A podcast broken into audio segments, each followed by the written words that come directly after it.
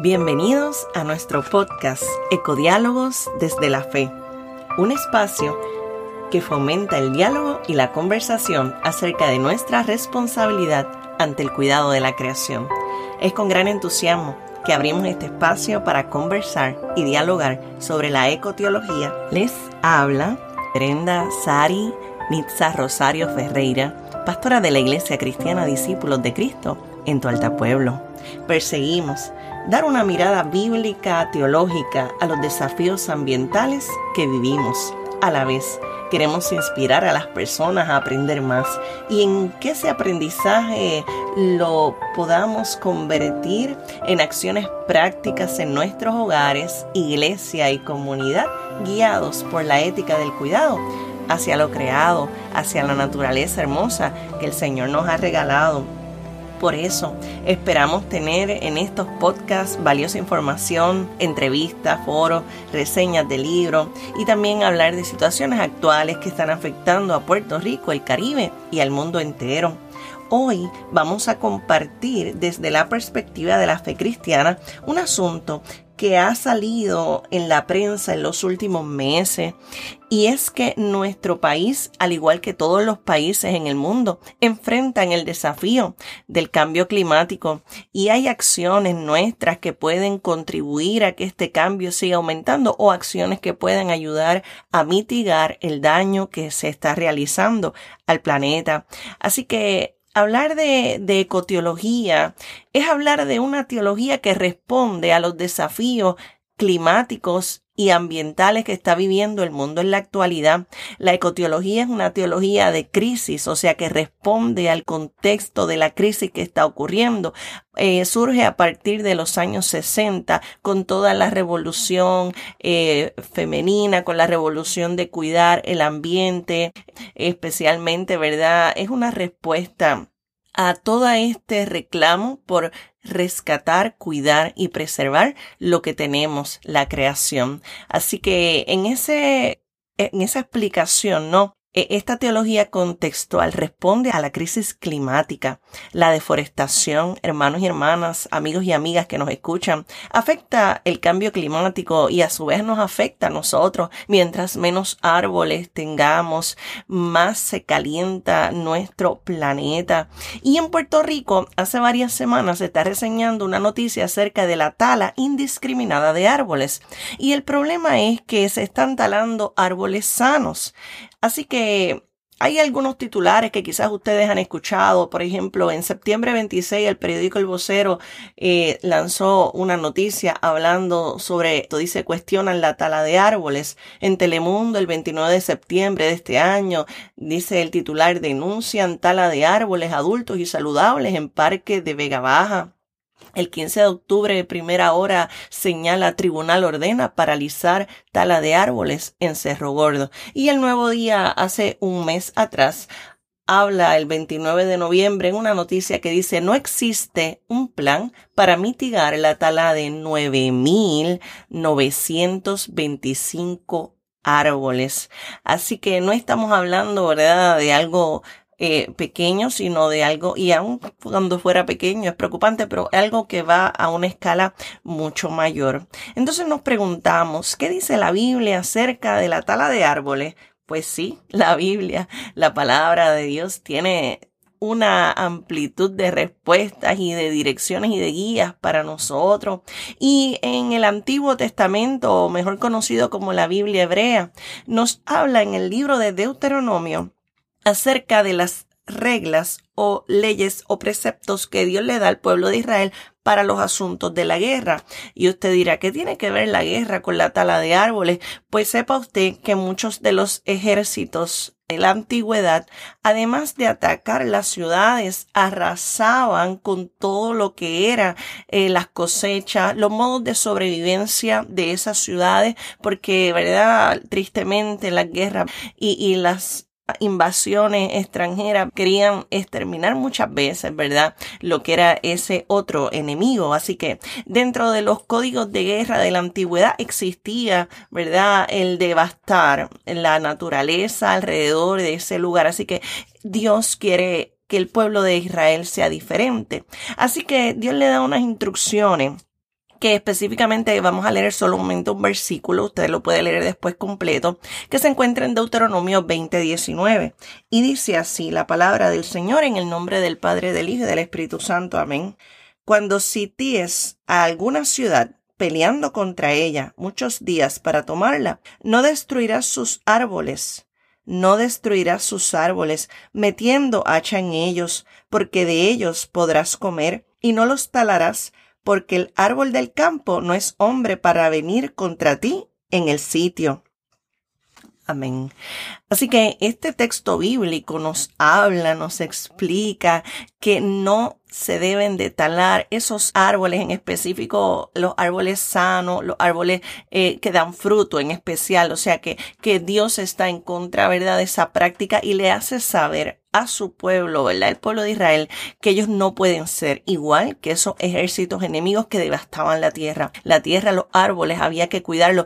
Dios le dice, no metas hacha en ellos porque ellos no se pueden defender como tú. Así que es un cuidado, ¿verdad? Hacia, hacia los árboles, hacia la naturaleza, que Dios mismo inserta, ¿verdad? En su palabra y es muy específico y se da en el contexto vital de la guerra contra ciudades en ese tiempo en Israel, pero debe de haber esa distinción esa diferencia.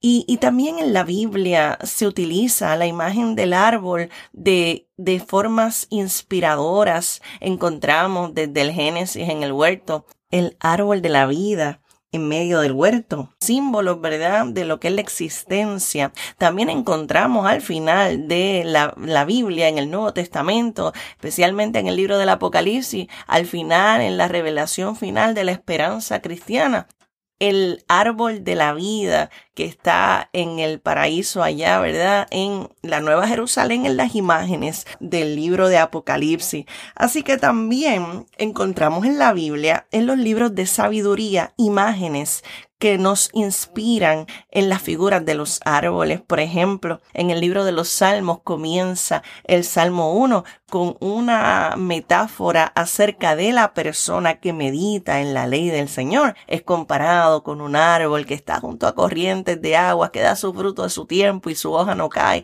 y todo lo que hace prosperar. Así que esa imagen, ¿verdad? De un árbol frondoso, hermoso de la naturaleza, nos habla, ¿verdad? Y nos compara de una vida con una espiritualidad basada eh, fundamentalmente en los principios de la palabra del Señor. Y así sucesivamente, los árboles son una bendición, son un regalo, por ellos podemos respirar, ellos regulan la temperatura, ellos proveen tanto y tanto bueno. Si usted se pone a pensar, mire, hasta la ropa que usted tiene puede que venga de los árboles, porque hay árboles de algodón y el algodón produce, ¿verdad? del algodón hacen la ropa, este, de los árboles y de las plantas nosotros, ¿verdad? Nos alimentamos, eh, recibimos las medicinas, o sea que hay eh, tantos, tantos usos de los árboles. Y no solamente usos por usar, sino por, por la bendición que ellos nos dan también en los procesos mentales y emocionales, en la ecoterapia, el ir a los bosques, ya está probado científicamente que baja los niveles de ansiedad, así que es parte de nuestro bienestar enteris, es parte de nosotros. Estamos hermanados con, con los árboles. Y el problema que está pasando en Puerto Rico prácticamente es que contratistas del Departamento de, Recreación y Deportes eh, le han quitado la vida a árboles sanos en las facilidades de los parques nacionales como Cerro Gordo en Vega Alta, como el Parque Monagas en Bayamón y en otros parques también. Esos, esos trabajos se están realizando por unos fondos de FEMA que estaban destinados para talar los árboles afectados por el huracán María. Pero al talar árboles sanos no están cumpliendo con lo que fue estipulado en el proceso y están haciendo un daño y atentando contra nuestros recursos ambientales y naturales, contra nuestro presente y nuestro futuro en tiempos de cambio climático, mientras más árboles árboles estén sembrados, mientras más árboles existan, más eh, la temperatura ayuda a bajar y más oxígeno tenemos y más bienestar tenemos y, y más, más nos sentimos en esa comunión y en esa conexión con la naturaleza y con lo que Dios ha creado. Así que este problema que está ocurriendo en Puerto Rico desde la perspectiva bíblica y teológica tiene una respuesta desde la fe para asumir un rol en el cual nosotros podamos denunciar este crimen ambiental y a la misma vez nosotros poder proponer asuntos eh, críticos como la tala de árboles para entonces cambiarlos a unos ejercicios de poder mitigar. Eso es lo que se está pidiendo, que haya un plan de mitigación. La mitigación es minimizar el daño que se ha hecho. Así que el sembrar más árboles árboles nativos de aquí de Puerto Rico, árboles que puedan, ¿verdad?, ayudar en nuestras cuencas hidrográficas, porque todo está conectado, amigos y amigas, en este tema, ¿verdad?, ambiental, ecológico. Dios lo creó así, o sea, nosotros si sembramos árboles, en, en, las cuencas hidrográficas donde van los ríos que llegan a nuestros lagos, mire, menos sedimentación tendrán los lagos y más vida útil tendrán los lagos y más agua podamos tener nosotros disponible, agua potable. Así que nosotros tenemos que cuidar la creación. Recuerdo una experiencia y con esto vamos a ir cerrando este podcast acerca de una perspectiva que yo recibí hace muchos años guiando desde Orlando hacia West Palm Beach por la carretera 95 de Florida hacia el sur. En esa parte, ¿verdad? Hay muchos árboles y árboles parecían como pinos, muchos árboles. Y en cierta manera, yo guiando me detuve, ¿no? A, a contemplarlos y entonces eh, sentí, sentí una responsabilidad, sentí en mi corazón que esa comunicación entre la naturaleza nos llegaba y nos decía, tú nos debes tanto. y en ese sentido yo quedé impactada porque para mí fue como un mensaje de parte de Dios a través de los árboles. Tú nos debes tanto, le debemos tanto a los árboles, le debemos tanto al Señor que creó esos árboles, le debemos tanto a los árboles que debemos de tomar acciones proactivas para ayudar a nuestros hermanos árboles, para ayudar en la reforestación. Siembre un árbol, siembre una planta, ayude a organizaciones ambientales que están haciendo ese trabajo de reforestar, como por ejemplo la Organización Ambiental para la Naturaleza, que tiene programas de reforestación entre otras muchas organizaciones ambientales que usted puede buscar en, aquí en Puerto Rico, en internet, aprenda a, realizar un huerto casero tan útil que es y, que nos brinda seguridad alimentaria. Así que podemos hacer tantas cosas.